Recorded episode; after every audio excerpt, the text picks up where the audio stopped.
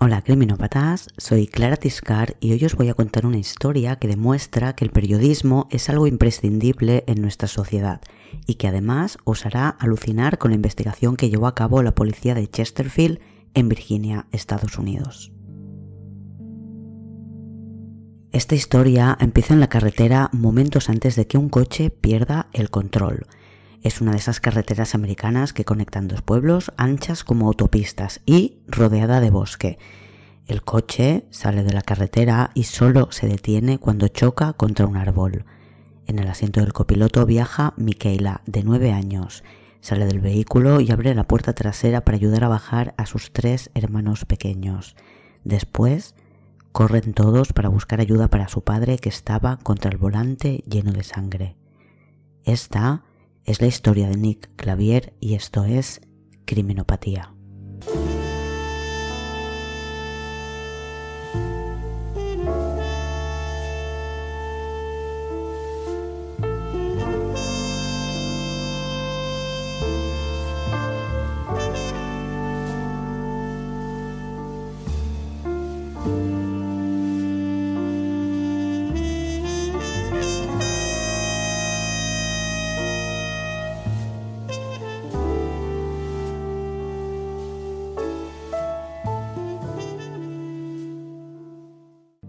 Sábado 24 de junio de 2015 y estamos en Chesterfield, Virginia. Para los que me escucháis desde hace tiempo es el mismo condado en el que vive la familia Bradley, los que fueron de crucero al Caribe y tuvieron que regresar sin su hija Amy. Hoy acompañamos a Melody Clavier de 30 años y madre de 4. Este sábado se marcha con su madre y su hermana para ir a Delaware a asistir a una cena de homenaje a su tío, que es jefe de la policía y se retira. Melody se despide de sus cuatro hijos y de su marido. Nick, de 32 años, tiene planeado ir a visitar a su madre, la abuela, y después a pescar con los cuatro niños. Unas horas después de haber salido, Melody envía un mensaje a Nick. Le informa de cómo va su viaje, pregunta por su día y le dice que le quiere. Nick no contesta. Nick y Melody hace ya 10 años y medio que se casaron y han tenido cuatro hijos, dos niñas y dos niños. Michaela es la mayor y tiene 9 años. Después está Emily, que tiene 8, y los pequeños Jacob y Hollis de 6 y 4 años. Nick trabaja fuera de casa, es carpintero y Melody cuida de los niños. Nick conduce por una carretera llamada Hall Road, no hace mucho que han salido de casa de la abuela y pasan frente a una iglesia que está ya un poco alejada del centro del pueblo, con un gran aparcamiento delante y todo ello rodeado de bosque. Los Clavier ya están llegando al lago al que van a pescar. Michaela va sentada al lado de su padre, escuchando música a todo volumen con sus auriculares y mirando por la ventanilla. Segundos más tarde, Michaela está llena de sangre de su padre que tiene la cabeza contra el volante el coche se ha salido de la carretera y ha chocado contra un árbol.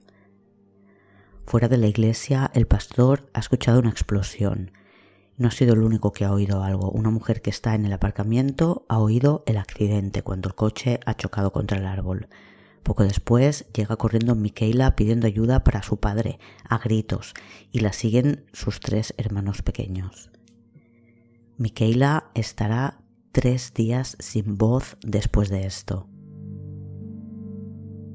La mujer que estaba en el aparcamiento frente a la iglesia se queda con los niños y el pastor, acompañado de otros hombres, se mete en el bosque en la dirección de la que venían Michaela y sus hermanos. Los policías llegan a la escena a la una y 17 de la tarde. Melody, dado que Nick no ha contestado a su mensaje, al cabo de un rato le llama al móvil y contesta un policía que le pregunta si ella es familiar de Nick Clavier.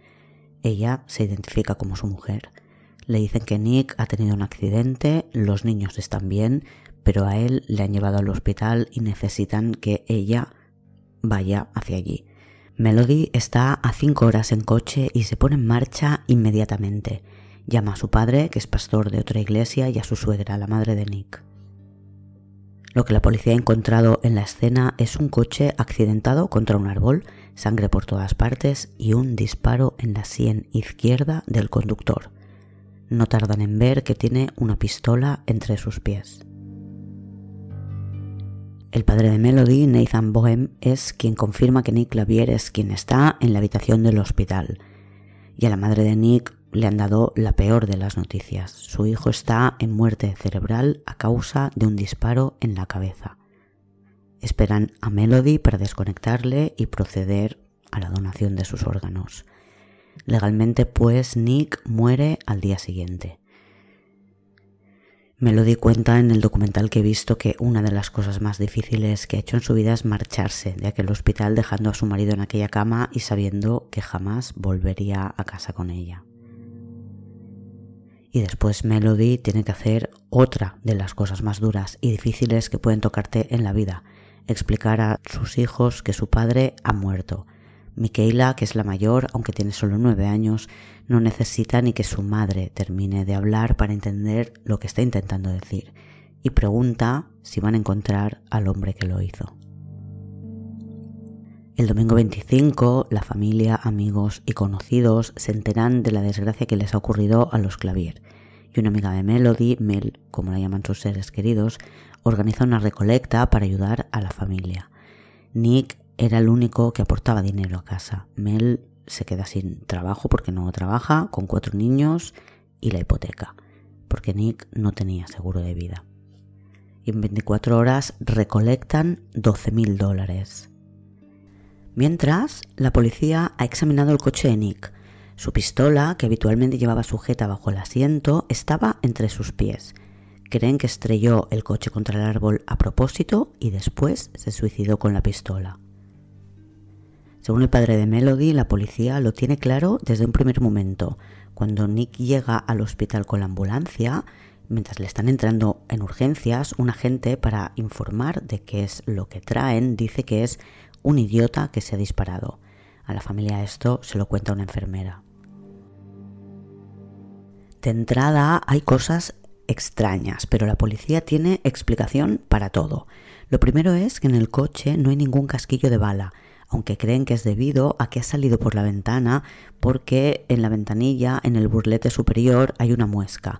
Encajaría con esta teoría el pensamiento de que se suicidó, puesto que la pistola en este caso estaría contra la cabeza, directamente frente a la ventanilla, y entonces el casquillo habría salido fácilmente por la ventanilla. Otra cosa extraña, aunque lo verán más tarde cuando examinen a fondo la pistola de Nick, es que el cargador de la pistola está completo, no falta ninguna bala. La policía interroga a Melody y a otros miembros de la familia. Con los niños hablaron el día del incidente, pero ya no vuelven a hablar más con ellos para no traumatizarles. Los policías de Chesterfield están convencidos de que Nick se suicidó su teoría se reafirma cuando se enteran de que Nick tomaba antidepresivos. No sé exactamente cuánto hacía ni cómo estaba en general, pero su familia descarta absolutamente que Nick se pegara un tiro a sí mismo, de ninguna de las maneras. Y en caso de que hubiera sido así, de que hubiera decidido suicidarse, todos están de acuerdo en que no lo habría hecho conduciendo con los cuatro niños en el coche. El padre de Melody, lo he leído en su página de Facebook, Justicia para Nick Clavier, que os enlazó en el blog, cree que es absurdo dar por hecho que porque tomara antidepresivos se suicidó, porque dice que un 15% de los estadounidenses toma antidepresivos y si todos se suicidaran habría más de medio millón de muertos. Están convencidos de que Nick no se suicidó. El funeral de Nick tiene lugar el jueves 29 de octubre. Los días siguientes son una nebulosa para Melody que se concentra en sobrevivir y en mantener las rutinas de sus hijos a pesar del dolor que siente. Cuenta que durante esas dos primeras semanas, después de la muerte de Nick, no hablaban de lo que había ocurrido o de cómo había ocurrido. Melody explica que creía que en cualquier momento algo despertaría el recuerdo y Michaela volvería a querer comentarlo. Quizás Michaela, que me pareció una niña muy madura, piensa que es su madre la que todavía no está preparada para hablar de esto. Un par de semanas después del funeral es la niña la que vuelve a sacar el tema y le pregunta a su madre si sabe que lo recuerda todo, que vio el otro coche que le vio marcharse a toda velocidad. Melody pregunta si se refiere a alguien que lo vio todo, tipo un testigo, y Michaela especifica que no, que vio la pistola y al hombre que disparó a su padre. Y eso es lo que dijo siempre en todo momento, cuando habló con la policía, incluso antes, cuando llegó a la iglesia, lo primero que dijo a quien la atendió es que su padre había recibido un disparo y necesitaba ayuda. Pero la policía no está buscando sospechosos, no está mirando las cámaras de seguridad de los alrededores, solo trata de explicarse cómo Nick se disparó a sí mismo con la pistola que llevaba sujeta debajo del asiento y para la que tenía licencia de armas y permiso para llevarla en el coche. En ningún momento consideran la posibilidad de que hubiera alguien más involucrado a pesar de que no hay residuos de pólvora en las manos de Nick. Por tanto, sumando todo lo que tienen y lo que no tienen, concluyen que se trata de un desafortunado accidente. El coche se salió de la carretera y cuando chocó contra el árbol, la pistola se salió de su soporte bajo el asiento del conductor y por alguna razón que desconocen se disparó. Y a finales de enero de 2016 determinan pues que fue un accidente y cierran el caso.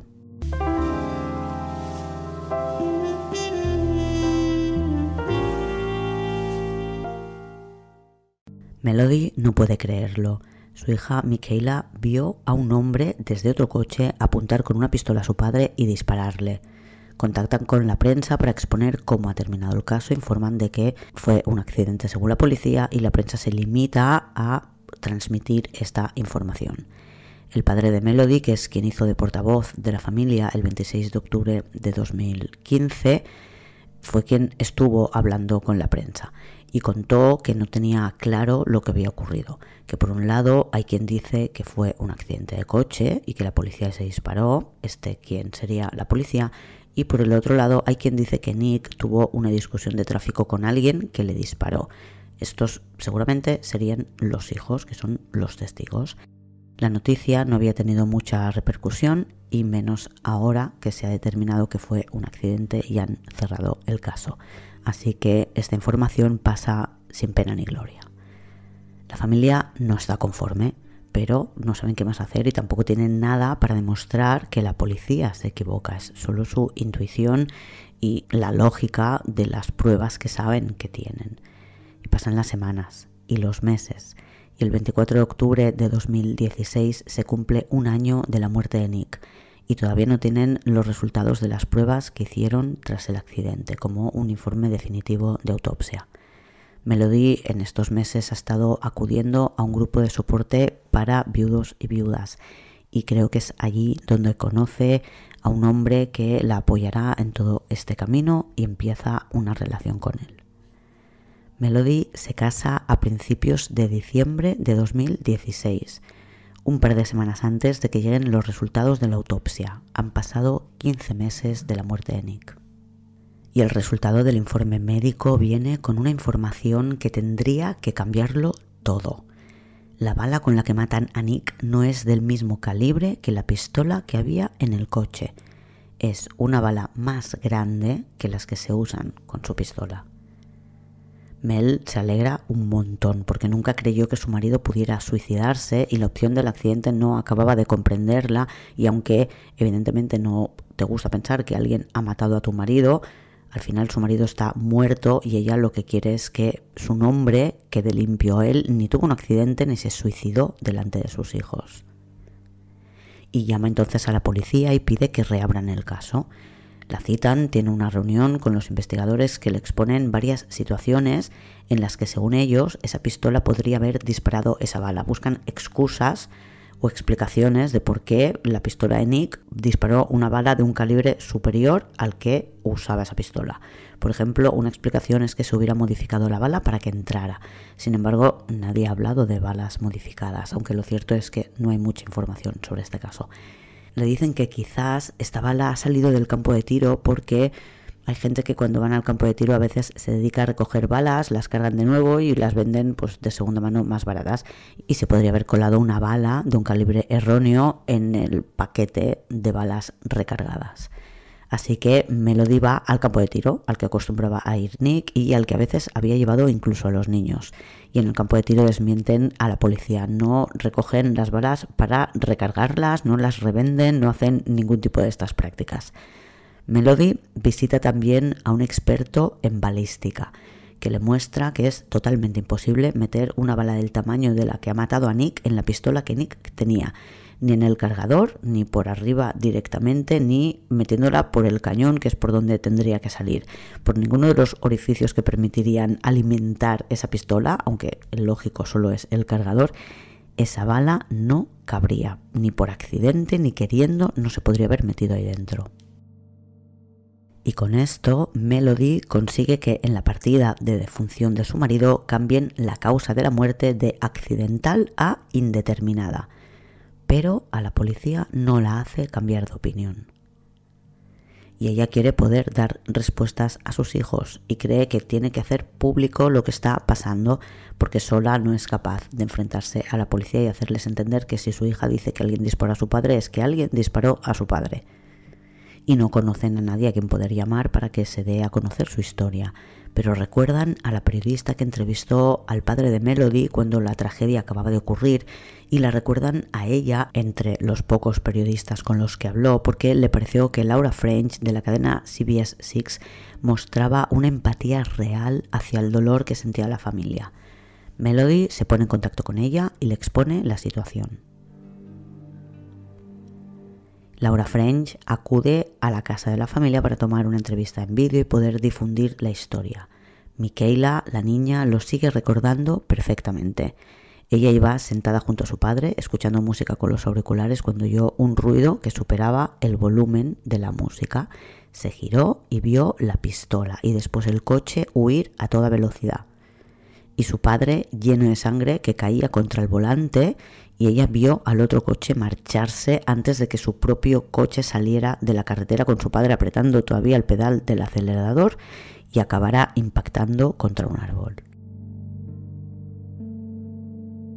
Y eso no es todo. Michaela dibujó en su momento el coche que había visto, desde el que habían disparado a su padre. Es un coche de color gris verdoso con una raya negra pintada a lo largo del lateral en la mitad de las puertas. Si la policía lo hubiera escuchado, quizás esa descripción del coche podría haber servido para intentar encontrar a quien disparó, pero no lo hicieron. Nunca buscaron un sospechoso y no revisaron las cámaras de seguridad cercanas a donde ocurrieron los hechos. Miquela explica en la entrevista cómo sacó a sus hermanos del coche, cómo corrió a buscar ayuda, que llegaron por una iglesia, que, que no sabía cuando se metió en el bosque cuál sería la primera casa que se encontraría fue la iglesia y allí lo primero que indicó a quienes pidió auxilio es que habían disparado a su padre. Y sin embargo, la policía tampoco preguntó a ninguna de las personas que las atendieron qué habían dicho los niños.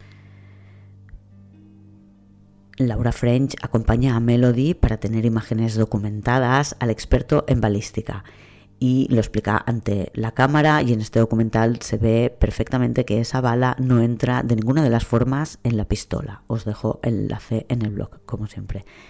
Y la periodista habla también con la policía que lo que hace es enviar una declaración oficial en la que dice que la causa de la muerte fue accidental y el caso está cerrado. El 12 de mayo de 2017, un año y medio después de la muerte de Nick, la historia sale en la tele. La entrevista con Melody, el experto en balística, el testimonio de la niña, todo forma parte de la noticia y en menos de 24 horas en la cadena de noticias reciben dos llamadas de dos testigos que estaban en la iglesia y que atendieron a los niños. La periodista les entrevista y ellos explican que la niña acudió pidiendo ayuda porque alguien había disparado a su padre. Tienen clarísimo que la niña llegó diciendo esto. Así que estos testigos van a la policía con esta información y la policía les interroga de nuevo. Parece que en esta investigación nunca hicieron las preguntas adecuadas. Dado que la prensa ya se estaba involucrando, la familia decide ir un paso más allá y ponerse en contacto con la senadora del estado. La oficina de la senadora Amanda Chase informa a la familia que están al tanto del caso y que van a pedir más información a la policía. Y al día siguiente de esta reunión o de esta comunicación por parte de la oficina de la senadora, el 23 de mayo de 2017, la policía, según dicen, gracias a la aparición de nuevos testigos, decide reabrir el caso.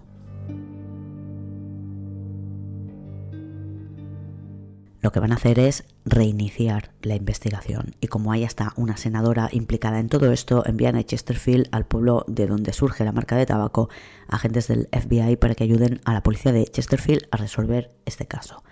Lo primero que hacen es entrevistar a Melody, que ahora sí tienen la sensación de que se está investigando de verdad la muerte de su marido. El 22 de junio de 2017, un mes más tarde, expertos en interrogatorios infantiles acompañados de perros para terapia entrevistan a los hijos del fallecido Nick Clavier. Tras el verano se llevan de nuevo la pistola de Nick para comprobarla de nuevo y certificar que no fue el arma que disparó la bala, no solo porque la bala con la que dispararon a Nick tiene un calibre distinto y no cabe en su pistola, sino porque esa pistola deja marcas distintas a las que tiene la bala recuperada tras la autopsia de Nick. Así que parece claro que la pistola de Nick no disparó la bala que le mató, pero no tienen absolutamente ninguna pista. Y para poder encontrar algo tienen que buscar o empezar a buscar por dónde ocurrieron los hechos. En diciembre de 2017 se analiza a fondo el área alrededor de donde se accidentó el coche Nick. Talan todos los árboles, cortan la hierba, los matorrales y lo dejan absolutamente pelado y buscan palmo a palmo con ayuda de detectores durante horas, pero ni con detectores de metales encuentran nada relevante.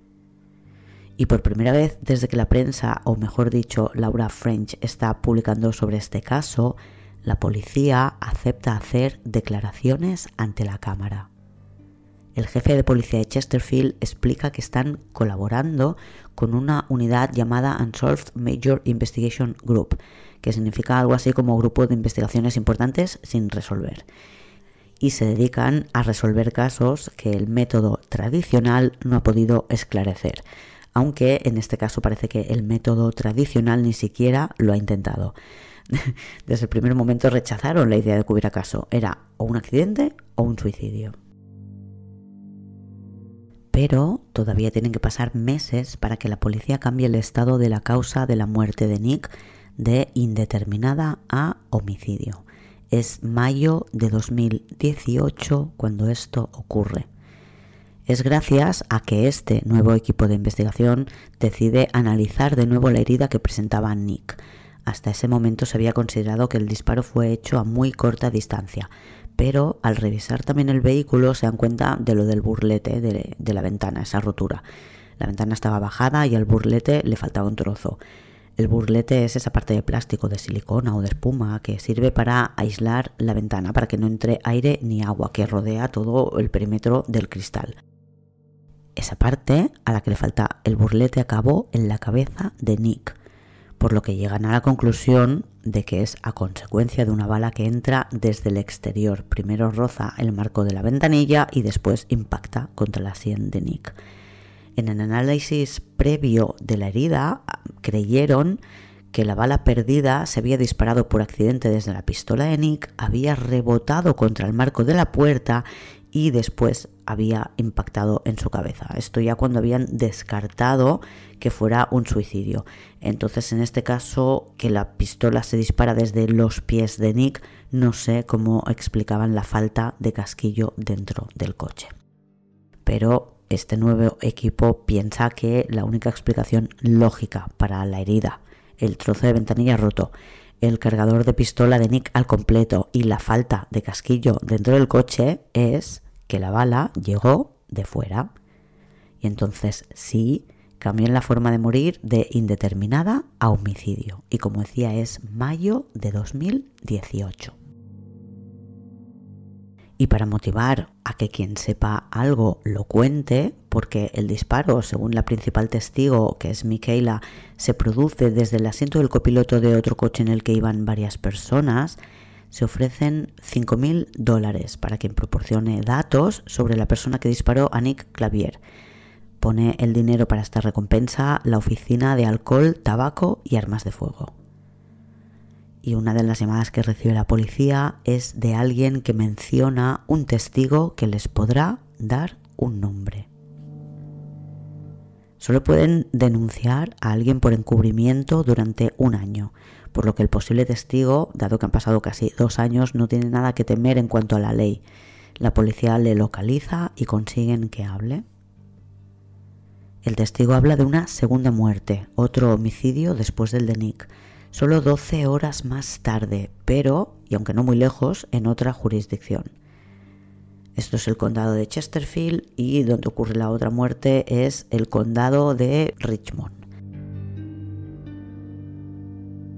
Era ya domingo 25 de octubre, pasaba media hora de las 12 de la noche, Nick todavía estaba conectado a las máquinas en el hospital, cuando en South Richmond la policía recibió una llamada sobre un tiroteo.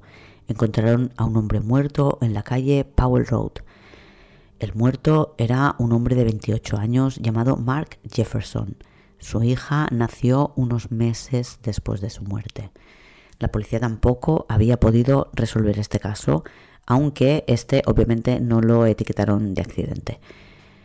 Como en ambos casos tienen balas o restos de ellas, las envían al laboratorio forense de Virginia para que los expertos las comparen. La conclusión es que han sido disparadas por la misma arma. A Nick Clavier y a Mark Jefferson los mató la misma persona con pocas horas de diferencia y usó la misma pistola. El 25 de septiembre de 2018, dos años y once meses justos después de la muerte de Nick, la policía llama a Melody y la hacen ir a sus oficinas para hablar con ella. Han resuelto el caso y tienen una presentación preparada para poder enseñarle fotos con todo lo que tienen que decirle. El testigo no solo les proporcionó la información para poder unir los dos crímenes, sino que también les dio un nombre. Yerquel Chidam. Chidam tiene un historial violento desde los 14 años, como mínimo. De adolescente pasó una temporada en la cárcel y su nombre aparecía en la lista de los más buscados por los US Marshal. Por eso salió en Most Wanted Wednesdays, un segmento de las noticias de la cadena NBC en la que muestran a los fugitivos que buscan los US Marshal para precisamente poder pedir la colaboración de la audiencia. La emisión de este programa fue en 2014. En aquel momento Jerquel tenía 19 años y se habla que la razón por la que lo buscan es un ataque violento contra el conductor de un coche. Chidam y dos amigos atacan a este hombre a punta de pistola y les golpean con las armas. Ocurrió en 2012 y dos años más tarde no habían sido capaces de detenerle, por eso sale por la tele, y por lo visto en 2015, cuando dicen que matan a Nick y a Mark, todavía no lo habían detenido. Y no parece que se fuera muy lejos porque los crímenes que comete son, están en la misma ubicación o en los mismos alrededores de donde ha actuado siempre. Pero ¿qué pasó realmente? ¿Por qué muere Nick? Los niños lo dijeron desde el primer momento, pero no les preguntaron o no les escucharon o no les creyeron.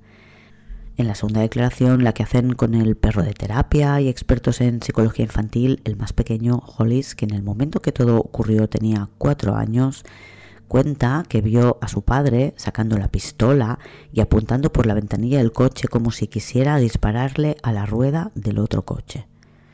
Los niños estaban familiarizados con el arma porque su padre les llevaba al campo de tiro y cuentan que la sacaba a veces para que pudieran ver el láser. Su padre no disparó. Cuando iba a dejar la pistola en su sitio de nuevo, que estaba un poco agachado para dejar debajo del asiento del conductor, todo esto mientras conducía, fue cuando sonó el disparo. Y aquí es donde entra en juego Michaela, que iba abstraída con su música hasta que retumba el disparo. Se gira y tiene tiempo de ver al otro tío como sujeta la pistola apuntando hacia su coche. ¿Recordáis el dibujo que hizo Michaela del coche en el que iba el hombre que disparó? pues encajaba perfectamente con el coche en el que dicen que iba Chidam. Podrían haberla escuchado y podrían haber comprobado las cámaras de seguridad de los alrededores. Y seguro que si le hubieran preguntado cómo era ese hombre, podría haber descrito al joven negro. Pero parece que nadie prestaba atención a esos niños. La policía le explicó a Melody, pasado el tiempo, que es que no querían traumatizarles más. La madre, en cambio, pensaba que ya se habían enfrentado a lo peor que podía haberles pasado, ver morir a su padre. Por otro lado, lo que cuenta el testigo, el que iba con Chidam, es que tuvieron un conflicto en la carretera, que se picaron, que Nick sacó su pistola y Jerquel desde el otro coche hizo lo mismo y disparó. Melody, cuando puede reconstruir la escena con un poco de imaginación, dice que aunque Nick no era de los que se acobardaban, no hubiera sacado jamás una pistola a no ser que se viera realmente en peligro. La madre de Nick opina lo mismo. No sabemos quién sacó el arma primero ni qué intención tenía Nick realmente al mostrar la suya. Quizás podría haber frenado y dejar que el otro coche siguiera su camino, ¿no? Pero desde luego es un claro ejemplo de una muerte que podría haberse evitado si los conductores no hubieran llevado armas. Porque solo puedes pasar de una discusión de tráfico a pegar un tiro porque eres muy violento, claro, pero porque tienes la pistola en el coche. Si no la tienes, no puedes disparar. Y no he conseguido información sobre las circunstancias en las que se produjo la muerte de Mark Jefferson, pero pudo ser perfectamente algo parecido, o quizás pudo ser algo tipo venganza o ajuste de cuentas. Mark Jefferson, que también era un chico negro, quizás conocía de antes a Chidam. Creo que sí fue sospechoso de su muerte, pero que no lograron encontrarle.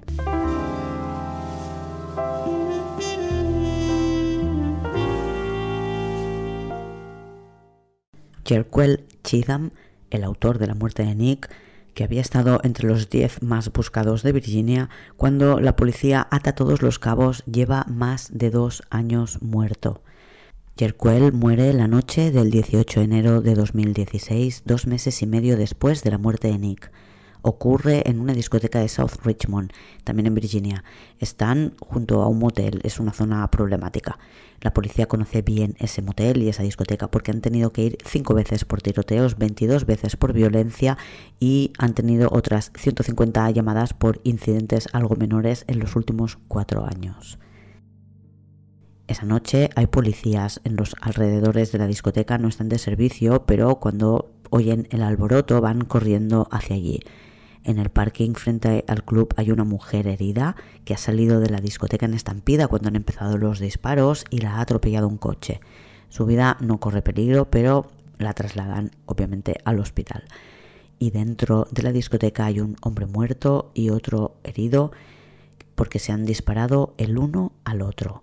El muerto es Jerquel Chidam, el que le mata Trevel Harvey, que tiene 27 años, y le condenarán a cadena perpetua por la muerte de Chidam.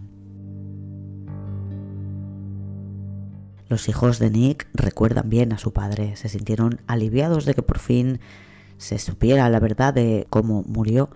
Uno de los niños, Jacob, pudo dormir por primera vez la noche completa sin pesadillas el día que se enteró de que el hombre que había matado a su padre estaba también muerto. A pesar de que ese dato le dio tranquilidad porque ya no temía a un hombre malo viniendo a hacerle daño al resto de la familia, se preocupó mucho por lo que sentiría la madre de ese hombre. Jerquel Chidam, ese hombre, tenía solo 21 años y dos hijos, un niño y una niña, con dos mujeres diferentes. La niña le escribió una carta en 2021 en la página del obituario de su padre en Internet. Le explicaba que habían pasado seis años, ella ya tenía 10 y que habían dejado de gustarle los unicornios. Ahora le gustaban los pandas. En la página de Facebook Justicia para Nick Clavier, el padre de Melody, comenta que quien mató a Chidam fue alguien relacionado con la familia de Mark Jefferson, pero desconozco si es verdad. Lo que cuenta la prensa es que la familia de Mark buscaba cerrar el caso porque cuando se cumplió un año de su muerte, Chidam ya había muerto en la discoteca y la familia de Jefferson seguía pidiendo justicia y para este primer aniversario pusieron un cartel enorme en la carretera con una foto de Mark exigiendo justicia. El cartel estuvo un mes en la marquesina y el dinero para esta acción salió de donaciones de amigos. Y el 26 de septiembre de 2018, después de darle la noticia a la familia de Nick Clavier, se publicaba el resultado de esta investigación en la prensa probablemente no habían resuelto este caso si no llega a ser por Laura French y una sección de las noticias llamada Los solucionadores de problemas. En esta sección no se dedican solo los crímenes, pero no es el único caso de Chesterfield que ha sido cerrado como accidente y que después se ha descubierto que era un homicidio. Después del caso de Nick Clavier, Laura French en 2020 dio a conocer otro caso más antiguo, Charles William Cole, que murió en 2003 a los 79 años. A este médico del ejército jubilado le encontraron flotando en un estanque en su jardín el 7 de julio, solo tres días antes de cumplir los 80 años. Su hija le vio por última vez el Día del Padre de 2003, que era 15 de junio. Y ese día su padre estaba preocupado por algo. Cuando lo encontraron consideraron que llevaba días muerto y que se había ahogado porque lo encontraron boca abajo flotando en el agua. Parece ser que otra persona de la familia pidió que se reabriera el caso en 2011, pero no consiguió nada. Y en 2015 la hija, Bonnie, pidió la documentación del caso a la policía gracias a una ley que permite precisamente hacer eso. Bonnie estudió los informes y vio que en el cuerpo de su padre había laceraciones, heridas en el torso por delante y por detrás. En la autopsia se asumió, porque el cuerpo estaba bastante descompuesto, que eran producto de la fauna cadavérica y de las ramas que flotaban en el estanque que habían ido hiriendo el cuerpo. Pero ella lo que ve son los dibujos de las marcas sobre una silueta humana. En la silueta hay dibujadas las heridas que presentaba el cuerpo y ella cree que son heridas que causan la muerte de su padre, pero primero tiene que conseguir que reabran el caso, algo que ocurre en diciembre de 2018, unos meses después de que se solucionara la muerte de Nick Clavier. Exhuman los restos 15 años después de la muerte, en febrero de 2019 y tras la segunda autopsia, ahora que solo quedan huesos, se llega a la conclusión de que alguien le mató.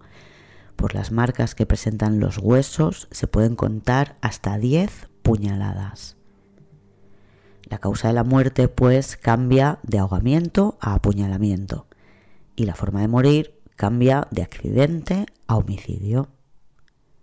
Claro, la policía dice que en su momento no lo sabían, que creían que era un accidente. De haberlo sabido, podrían haber trabajado en la escena del crimen. En este caso, el error parece que proviene del equipo médico que determina que la causa es ahogamiento accidental.